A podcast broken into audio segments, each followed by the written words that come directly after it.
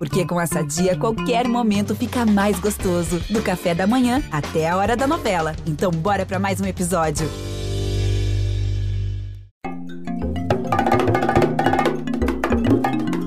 Ubuntu Esporte Clube. Nós somos o esporte. O esporte somos todos nós. E aí, pessoal? Meu nome é Bruno Andrade. Eu sou criador de conteúdo do perfil Afrobásico e idealizador da marca Ruton. E o Ubuntu para mim é entender que faz mais sentido ser por nós do que apenas por si. Pois quando me projeto para o futuro, eu apenas serei porque todos nós seremos. Fala pessoal, Ubuntu Esporte Clube na área, episódio número 45. Eu sou Diego Moraes, repórter da TV Globo. E quem a gente acabou de ouvir dando a definição de Ubuntu foi o Bruno Andrade, ele que é idealizador do perfil Afrobásico nas redes sociais e da marca Ruton. O cara sabe tudo de moda black. Valeu, Brunão. Agora vamos para o episódio que o papo de hoje é vôlei. E olha, a gente tem um representante de peso nessa mesa, mas antes de chegar nele e apresentá-lo, Vamos começar para quem vem junto comigo nessa resenha, comentarista de futebol nas transmissões da Globo, Pedro Moreno. Chega aí, Pedrão. Fala, Diego, tudo bem? Um abraço para você, a todo mundo que ouve a gente. O episódio de hoje está especial demais. Chama aí para resenha também a Sabrina Conceição, coordenadora de transmissões da Globo. Tudo bem, Sabrina? Fala galera, tudo bem? Animada para essa conversa que hoje vai ser bom, como todos os dias, mas eu acho que hoje vai ser especial. Especial, com certeza vai ser. Agora eu vou fazer só uma pequena apresentação do homem que vai, vai estar com a gente nessa mesa. Ele é de Contagem, Minas Gerais, com 19 anos, vestiu a camisa da seleção brasileira. Ele em 2011 foi o melhor atacante da Superliga, já ganhou, já foi campeão olímpico, então tá buscando aí mais uma medalha olímpica. Tô falando de Lucarelli. Chega aí, Lucarelli. Prazer, cara, tá com você aí nessa resenha. Muito obrigado aí pelo tempo. E aí, galera do Mutu, tudo bem? Prazer estar aqui com vocês. É, espero que seja um bate-papo muito legal, que as pessoas curtam bastante. Lucarelli para o saque, vai começar, é o vôlei do Brasil, é o vôlei campeão olímpico. Essa é seleção que é uma seleção de sonhos, sacando Lucarelli. Agora mais experiente, tá, tá voando. Vem Lucarelli do fundo, agora é bonito. Lucarelli, Lucarelli, ponto do Brasil. Então, Lucarelli, a seleção brasileira ela fez três jogos amistosos contra a Venezuela na semana passada, venceu os três jogos por 3 sets a 0 e em nenhum desses nove sets ao todo deixou a Venezuela fazer mais de 20 pontos. Foi um retorno sensacional do Brasil, lembrando que o Brasil não entrava em quadra né, desde a Copa do Mundo de 2019, quando foi campeão, inclusive. E eu queria que você pudesse falar desse retorno às quadras, justamente no momento também que o técnico, o Renan Dalzotto, está se recuperando da Covid-19, ele que ficou mais de um mês internado e recebeu alta na última sexta-feira. Então, como que a comissão técnica, sob o comando interino atualmente do Carlos Schwank, que, tá ali, que tem como assistente o Ricardo Tabachi, como que a comissão técnica e os jogadores têm conseguido manter o foco, sabendo que o técnico principal, né, o Renan Dalzotto, ainda está se recuperando da Covid-19, tem esse drama fora ali das quadras. É, eu acho que justamente por ser um grupo muito unido, né, a gente realmente está fazendo, é óbvio, pelo um objetivo comum, né, que, que é todo mundo chegar bem é, nos campeonatos, esses dois campeonatos agora da VNL na Olimpíada, e também, óbvio, pelo Renan, né, que é um cara né, muito querido por todos nós, né, e que nesse momento agora estamos muito mais tranquilos, né, o Renan que agora vive uma evolução enorme no seu quadro, então a gente fica muito mais tranquilo nesse momento. Né? A gente fica agora na expectativa para ele melhorar ainda mais rápido e se juntar a todos nós. Então a gente está mandando essa energia positiva para ele. E eu acho que é isso, acho que o compromisso que a gente tem, é, não só com nós mesmos, mas com, com o grupo em geral, acho que essa responsabilidade né, de continuar trabalhando muito forte, também dando essa força para o Chong, que aqui pegou essa bomba aí na mão dele, então acho que é, todo mundo se ajudando, né? Que eu acho que o objetivo, como eu disse, é o objetivo comum, então a gente tem que trabalhar de mãos dadas nisso aí. Lucarelli, ó, tem um cara aqui nesse, nesse grupo aqui que falou bem assim, poxa, cara, eu tô, a gente tem que falar muito com o Lucarelli, que a gente vai ter 30 minutos com ele, e cara, é muita coisa, é muita coisa pra gente botar e falar em 30 minutos. Ele tá até tímido para chegar no papo, Mas eu vou deixar ele fazer a próxima pergunta para você, só para só dar essa, essa iniciada aí no papo. Fala, Pedrão.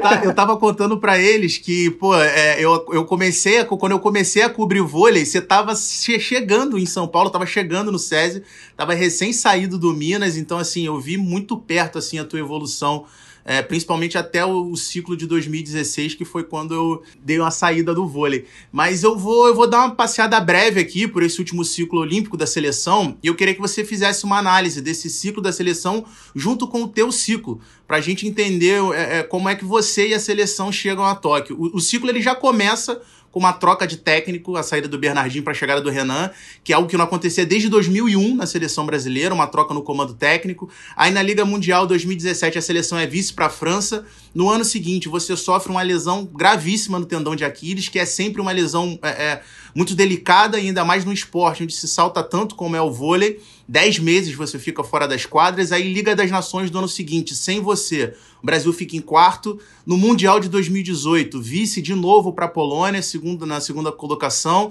Na Liga das Nações de 2019, você volta, mas ainda buscando a tua melhor forma, o Brasil quarto de novo. E aí 2020 vem a pandemia o calendário da seleção brasileira quase que é, praticamente inexiste em 2020. E agora 2021, você de time novo, jogando na Itália, jogando no Trentino, vice-campeão da Champions, semifinalista do campeonato italiano e destaque do time. Como é que chega o Lucarelli e a seleção brasileira para esses Jogos de Tóquio? É, exatamente, né? Tivemos a, essa troca no comando técnico. Né? Eu acho que o Renan chegou né, no, com o grupo e, e, logo já, já nos entendemos muito bem, assim, o Renan com um grupo de modo geral. Então, acho que foi um, uma relação muito, muito tranquila, muito boa. É, a gente conseguiu, nesse ano de 2017, essa final da Liga Mundial é, contra a França, né, um belo jogo 3 a 2 é, Fomos campeões da Copa dos Campeões no Japão, no final do ano. É, daí, 2018, é, infelizmente, não pude participar da, da, seleção por conta da lesão. 2019, é, quarto é, na, Liga, na Liga das Nações e, e campeão da Copa, da Copa do Mundo no Japão também. Eu acredito que nesse ciclo olímpico o Japão vem nos dando sorte. Né? A gente espera que, que continue assim. Né? Agora a gente tem mais um, um, próximo campeonato lá, então a gente espera que, que, o Japão continue nos dando muita sorte. A gente brinca que os últimos anos a gente acho que nunca perdeu uma partida no Japão, então a gente, nunca, nem campeonato, nem partida assim, muito pouco. Então a gente está com essa expectativa que continue nos dando muita sorte. E como pessoa, eu acho que eu chego. É, momento, é, eu acho que mentalmente muito bom. Eu acho que amadurecimento depois de todos esses anos, né, de passar por todos esses, esses pepinos nos últimos anos, lesão, mudança de país, é, chega num país com um problema de Covid, é, no meio da, da do campeonato, é, tinha apenas chegado um mês, é, perdi meu pai, então todos os, os, acontecimentos foram acontecendo assim de maneira é, abrupta, então foi realmente uma necessidade grande, né, de, de, passar por esses momentos da melhor maneira possível. Então, acho que é, é, mentalmente, assim, psicologicamente, eu chego muito bem. E agora é entrar no ritmo de novo, né, o ritmo da seleção, que é um ritmo muito intenso, ritmo de treinamento, ritmo de academia. Então, acho que é, agora recuperar essa forma que, que é necessária, que, que a gente usa muito aqui, para chegar bem nesses próximos campeonatos. Conciliando o físico e o mental, dá para dizer que a gente vai ver em Tóquio o auge do Lucarelli? Eu espero que sim, espero que sim. Eu acho que é, se a cada ano da minha carreira eu conseguir é, ir evoluindo em vários aspectos, eu ficaria muito feliz. Eu acho que seria o sonho de todo atleta, né? Então, espero que, que, que eu possa é, jogar essa Olimpíada e chegar no, no meu melhor. É, eu acho que para o grupo vai ser de grande valia. Eu acho que todo mundo tem esse desejo de chegar no seu melhor na Olimpíada. A gente sabe que assim é, a gente tem grandíssimas chances de, de tentar buscar mais um ouro, então é, seria, seria maravilhoso. E Lucarelli, tem mais outra pessoa aqui também que tá, tá afim de trocar ideia contigo. Não sei se você lembra dela, porque é muita gente entrevistando nessa carreira toda. Mas é, a primeira vez que ela te entrevistou ficou marcante. E ela falou assim: não, já entrevistei o Lucarelli, estava no início da minha carreira. O cara é sensacional, super gente boa. Não, vamos junto, vamos entrevistar de novo o Lucarelli, que é a Sabrina Conceição, que agora está entrevistando o Lucarelli muito maior do que já era quando você entrevistou pela primeira vez, né, Sabrina? É, o Diego hoje ele tá expondo a tietagem, né? Tô vendo, tô só observando, mas eu te entrevistei lá em 2012, 2013, eu acho que você já ainda tava no Minas, faz tempo, faz tempo. Mas eu vou engatilhar, já que a gente tá falando de Olimpíada, É, a seleção brasileira atual campeã, né? A gente levou a medalha de ouro em, aqui no Rio, em casa. Um, fácil jogar com torcida em prol. Mas eu queria saber qual a experiência e quais são as lições que você vai pegar de 2016 e levar para Tóquio em relação ao aprendizado, a questão de quadra e a questão de amadurecimento e acho que de foco o que, que você vai pegar da sua malinha de 2016 e trazer para 2021? Eu acho que exatamente essa questão, a última que você comentou do foco, né? Eu acho que é, pelo que eu vivenciei em 2012, né, que eu pude vivenciar com eles em alguns momentos, pelo que eu vivenciei na pele em 2016, eu acho que né, no campeonato assim de tão curto, né, com poucos jogos e jogos importantes, todo todo jogo realmente conta muito, né, pela questão da, da classificação para ir para as quartas de final inicialmente, semifinal. Então, é, eu acho que esse foco é muito importante. Né? A gente não tem tempo para realmente perder nenhum momento de atenção, de descanso com, com outras coisas. É, a gente tem um jogo pesado, outro dia a gente descansa e treina, no outro dia já tem um outro jogo pesado. Então, eu acho que essa questão, né? Eu acho que além de estar focado essa questão que nós temos é, a nosso favor, que é da união, é, a gente sempre tem um grupo muito bacana, então isso facilita muito nesses momentos de competições que a gente fica, né, como a gente vai, vai acontecer agora na Itália, que a gente vai ficar um mês é, trancafiado no hotel. Então, acho que quando você tem um grupo é, que se lida muito bem, fica muito mais fácil. Né? Gente, isso diminui o risco de atritos, que é normal acontecer num tempo tão longo assim junto, longe de, né, das nossas famílias, das esposas e filhos. Então, acho que facilita muito. É, eu acho que é isso. É, o que eu venci em 2016 foi exatamente isso. É o momento que a gente realmente estava todo mundo junto, né, a gente teve vários é, incidentes de lesão e mesmo assim era um dando força para o outro, um fazendo a mais pelo outro, né, e essa questão da concentração, é, saber da importância né, de tudo, de, do trabalho. Então, acho que o que, o que eu levo de 2016 é, um, é basicamente isso. O Brasil é campeão olímpico! Número 18, e agora ele, Ricardo medalha para Lucarelli! O cara da superação da tranquilidade, do passe brasileiro. Lucarelli, o que, que você estava falando dessa questão de.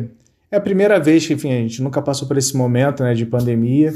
É... Como que vai ser esse processo na Liga das Nações? Que eu acho que já vai ser um esquenta para Tóquio, né? Até da questão da quarentena. Os atletas também vão ter que ir para Tóquio com, com, um período antes, enfim, cada esporte vai realizar de uma forma. Mas na Liga das Nações, vocês vão chegar lá e qual vai ser o processo assim? Vão ficar quanto tempo em quarentena? Vão conseguir? Tem como fazer algum tipo de atividade dentro do quarto de um hotel? Você é um cara gigante. Então assim, o quarto de hotel, não sei se vocês dividem o quarto, cada um fica no seu quarto. Como que é? Como que vocês estão se organizando para isso? Cara, essa questão dessa logística eu ainda não, eu ainda não sei. Né? Tá chegada lá na, lá na Itália, então isso realmente eu ainda não sei como vai funcionar. É, a gente vai chegar Obviamente, elas vão fazer o teste assim que chegar, isso, é uma, isso eu tenho certeza. É, então, a gente já vai fazer o teste bem na chegada, para já ter o resultado o mais rápido possível, para assim é, começar as atividades fora, para não colocar nenhuma outra equipe ou até mesmo é, a nossa delegação em risco. Então, isso é, é o primeiro passo. É, e nós ficamos normalmente em duplas nos quartos, é, isso é quase de, de praxe já. Então, vai ser basicamente isso. Acho que no início né, vai ser um pouco mais complicado até essas questões das, das, testagens que vão ser, acho que de dois em dois dias praticamente. É, não vamos ter muito é, a fazer além de ginásio e hotel, né, vai ser bem restrito mesmo. É, eu acho que a única diferença da Olimpíada para essa competição é que ali nós vamos ter no hotel somente pessoas do vôlei, né, só as equipes do vôlei é, masculinas, serão 12, eu acho, no nosso hotel. E ali em Tóquio é, é um, é um, pouco, um pouco mais diverso, né? Você vai poder encontrar pelo caminho, no refeitório, é, ou andando para o seu, seu apartamento, pessoas de outras delegações, de outros esportes, é, feminino e masculino. Então, acho que a interação é, fica um pouco mais fácil e mais ampla. Né? então, nessa questão do, de estar num lugar só e poder trocar experiências com outras pessoas, acho que na Olimpíada, com certeza, é um pouco mais, é, mais tranquilo de passar. É, ali na Liga das Nações você é só a galera do vôlei, vôlei, vôlei, então acho que isso fica um pouco mais maçante, é, mas, é, mas é tranquilo. Acho que, como eu tinha dito, eu, é, essa questão da gente se dar muito bem facilita bastante. Eu vou voltar, voltar um pouquinho no tempo, lá em 2015, para lembrar um episódio, para traçar um paralelo a algo que a gente vive hoje.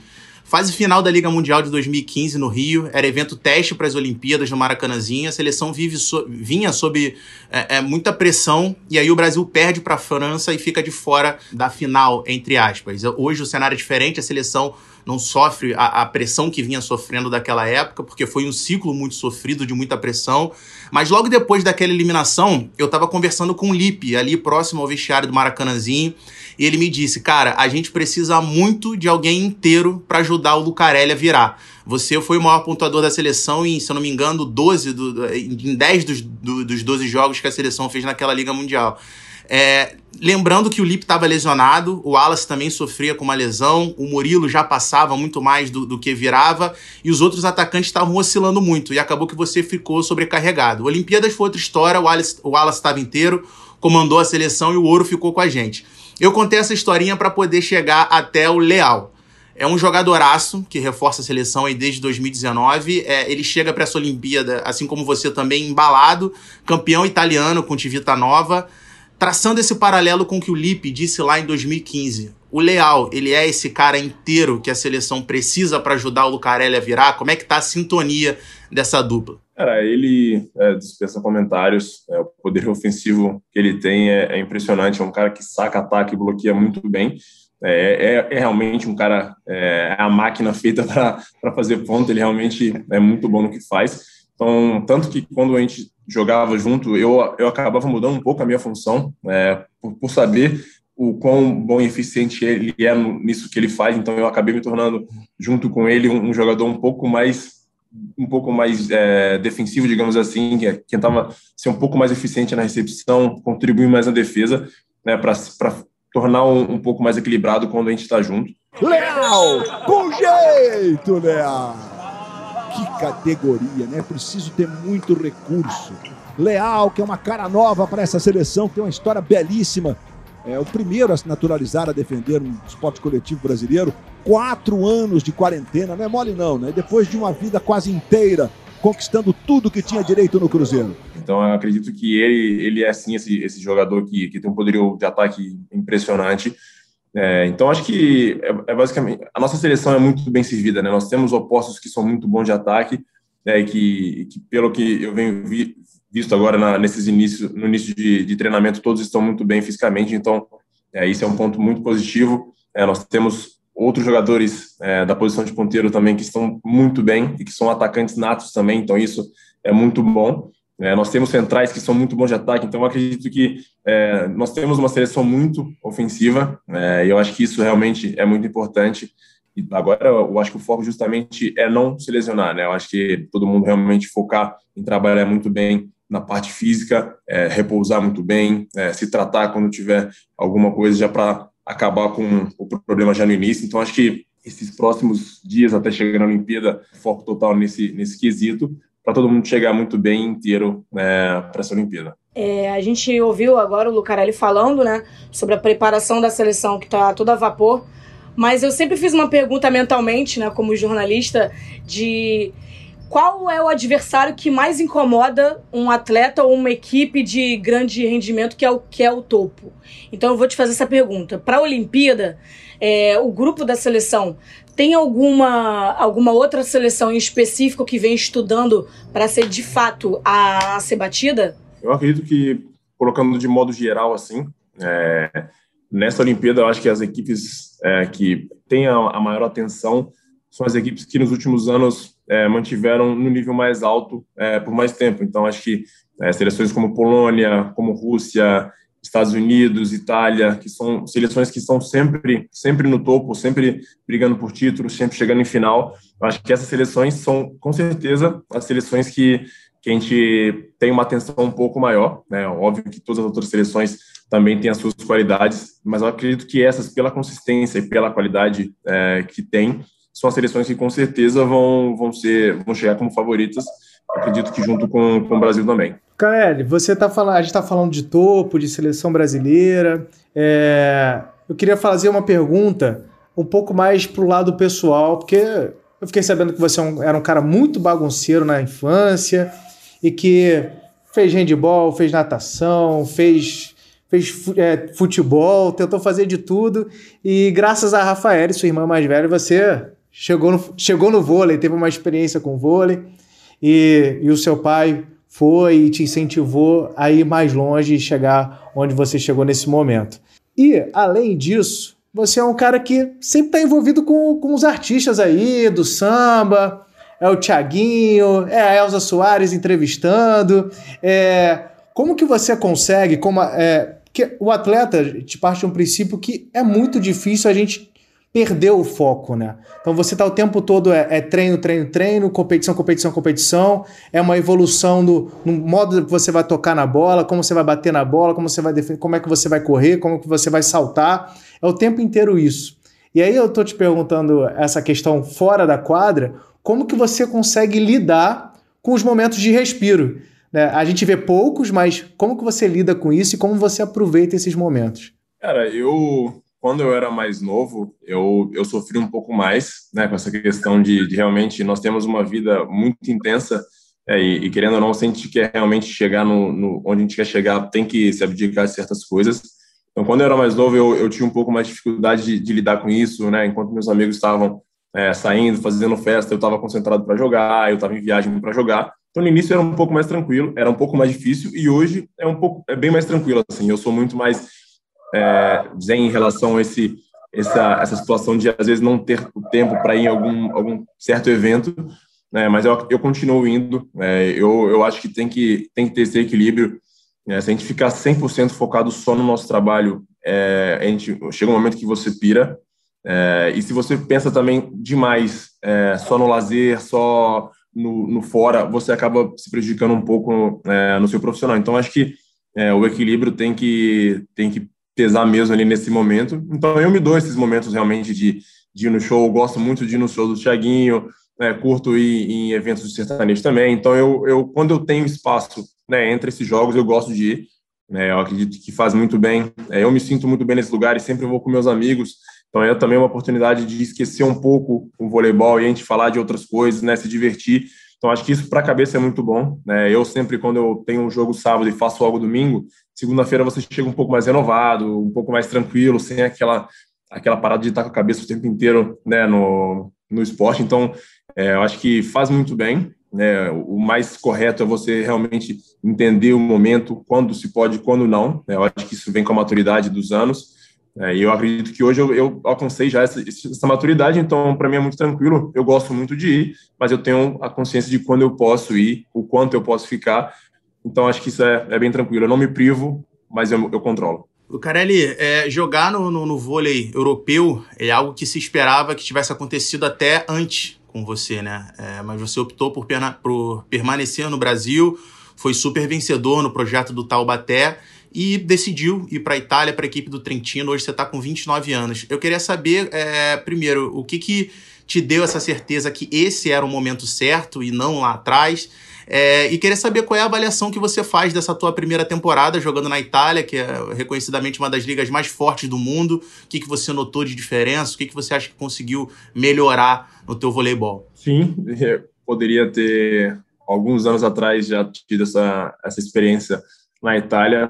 É, eu, eu, no fundo, eu não me sentia 100% pronto. É, eu, eu acredito que eu ia sentir muita falta da vida que eu tinha aqui no Brasil. É, então, eu acho que essa, essa decisão de ter ido é, na temporada passada foi justamente por isso. Eu já me sentia um pouco mais pronto né, realmente para provar essa experiência em outro país. Então, é, acredito que foi uma decisão realmente muito pensada para não, não arrepender e poder realmente é, render nessa, nessa nova experiência.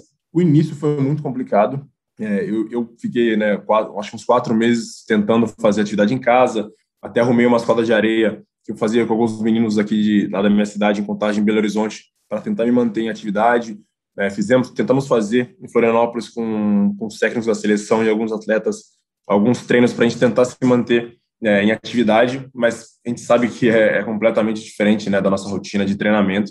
Então eu cheguei na Itália muito depois do time, eu acho que cheguei quase dois meses depois do, do, dos outros atletas, é, eu cheguei, fiquei 15 dias de quarentena é, em casa, fazendo exercícios com elástico e, sei lá, totalmente fora né, do nossa rotina, assim, não é o, o, que a gente realmente faz. e já comecei a semana já muito intenso. Né? Eu já cheguei lá, já tinha amistoso no sábado, então eu treinei segunda, já fiz esse amistoso no sábado, depois desse tempo todo sem treinar, sem jogar. Então eu realmente tive um, um início muito complicado que eu tive que alcançar a minha forma física no decorrer da competição. Então eu estava correndo contra o tempo para tentar render nos jogos, mas tentando fazer um pouco a mais na academia para tentar realmente né, chegar numa forma física adequada. Então foi o início foi muito complicado. É, eu sentia que o corpo ainda não estava no, no jeito, né, mas passando um pouquinho depois ali para dezembro, janeiro já comecei a me sentir um pouco melhor. E foi quando né, eu realmente comecei a, a ajudar mais a minha equipe é, principalmente no, no, no, poderio ofensivo. É, e, e, eu acho que eu evoluí, acabei evoluindo, que sempre foi uma coisa que eu é, exigi muito de mim, assim, que era a questão da recepção. É, esse ano realmente eu me surpreendi bastante ali no, no, campeonato. Eu terminei entre os, sei lá, não sei se terminei em sexto, não me engano, em recepção, uma coisa do tipo. E, e para mim, é, por toda a minha carreira, é, terminar tão bem assim no quesito recepção foi uma coisa né, que surpreendeu até a mim mesmo, então fiquei muito feliz com, com esse resultado. E aí, eu espero que, que eu possa continuar evoluindo nesse quesito, né, tanto para os clubes e para a seleção. É, é, um fundamento que, que ajuda muito, né, e eu espero que, que aqui também eu possa contribuir bastante nesse, nesse fundamento. E na Itália estão rolando várias trocas aí nessa próxima temporada. A gente vai ver você no Civita Nova, o Leal que jogava no Civita Nova, ele que é cubano naturalizado brasileiro, vai para o Modena. Vai jogar com o Bruninho, levantador. Bruninho que estava jogando no Taubaté aqui no Brasil, atual campeão da Superliga. Vai para o Modena jogar com o Leal. Várias trocas ali, né? À toa que a Itália é uma das referências aí do voleibol mundial. É, é, eu, eu tinha dois, dois anos de contrato, na verdade, toda a nossa equipe tinha dois anos, três anos de contrato, é, mas o nosso time teve alguns problemas financeiros é, e eles deixaram a nossa opção é, se a gente é, achasse algum outro time que a gente poderia, a gente poderia sair sem, sem nenhum problema, porque eles, te, eles estavam preocupados que eles não conseguiriam pagar. Né? Então, eles foram é, honestos e disseram: a gente não sabe se a gente vai conseguir manter o projeto para o ano que vem, é, com, com todos esses atletas.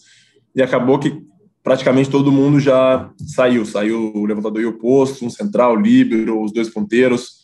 Então, acho que é, deu uma, uma reviravolta. É, eu continuo na Europa, continuo na Itália, só que em equipe diferente agora. E Lucarelli, deixa eu te fazer uma pergunta. É, ao longo da sua trajetória, você passou por algum caso de racismo? Você se sentiu preterido por ser negro?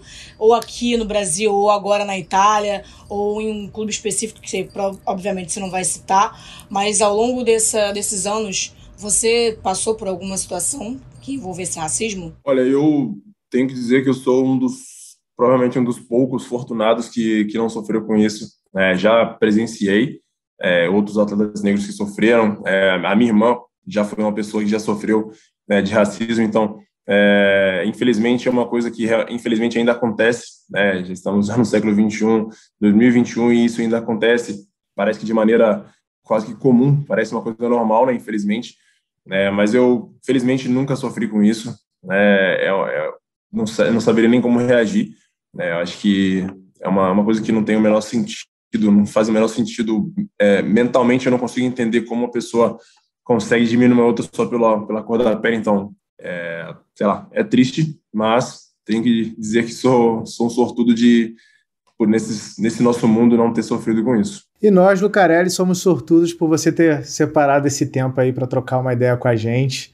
Muito, muito obrigado. É, é sempre um prazer. A gente ouvir a história de um grande atleta, né, e de um grande atleta preto. É isso que a gente aqui no Ubuntu Esporte Clube sempre tenta levantar, porque por mais que você hoje você é uma das sete referências olímpicas aí na seleção brasileira e a gente tem muito orgulho de dessas sete, dessas sete referências ter aí não é só você de preta entre essas sete, mas ter você aí nos representando, subindo eh, subindo ao lugar mais alto do pódio, é, representando nas suas estatísticas também, de melhor ataque, evoluindo nas questões da recepção também. Então, assim, é, isso para a gente é. Não dá, não dá nem para dimensionar o quanto que é importante ver a sua evolução em quadro. Porque você não está saltando, não está cortando, não está recebendo sozinho. Você, com certeza, é a inspiração de muitos e muitos e muitos que querem ser o Lucarelli em breve. Então, muito obrigado, Lucarelli. Obrigado por tudo e Boa Olimpíada, porque sorte, amigo. Sorte a gente não costuma desejar pro atleta, porque você batalha tanto, você vai, você vai conseguir. Então, boa Olimpíada. É só conseguir fazer o seu melhor dentro de quadra e toda a equipe. Como você disse, está todo mundo muito unido e tem tudo para ser mais um sucesso aí na Olimpíada de Tóquio. Valeu, obrigado, um prazer falar com vocês. É sempre uma, uma honra poder servir de inspiração, não só para nós pretos, mas para todo mundo, mas com certeza é, para um país que vive de uma maneira, é, não só no país, no mundo que vive de uma maneira racista. Eu acho que é, as pessoas pretas se inspirarem, né, poder servir de inspiração é um orgulho muito grande. Né, e eu espero que eu esteja fazendo meu trabalho direitinho, que as pessoas possam ver que nós também podemos né, almejar um lugar, um lugar ao sol e que nós podemos e conseguimos. Então, um grande abraço para todos e que tudo dê certo nas Olimpíadas. Valeu, Lucarelli. Abraço. Valeu, um abraço, Valeu, cara. um abraço. Boa sorte para vocês. Obrigado. É isso, pessoal. O Ubuntu Esporte Clube fica por aqui. Sigam a gente nas redes sociais. No Instagram, Ubuntu Esporte Clube. No Twitter, Ubuntu Esporte Clube. Até a próxima.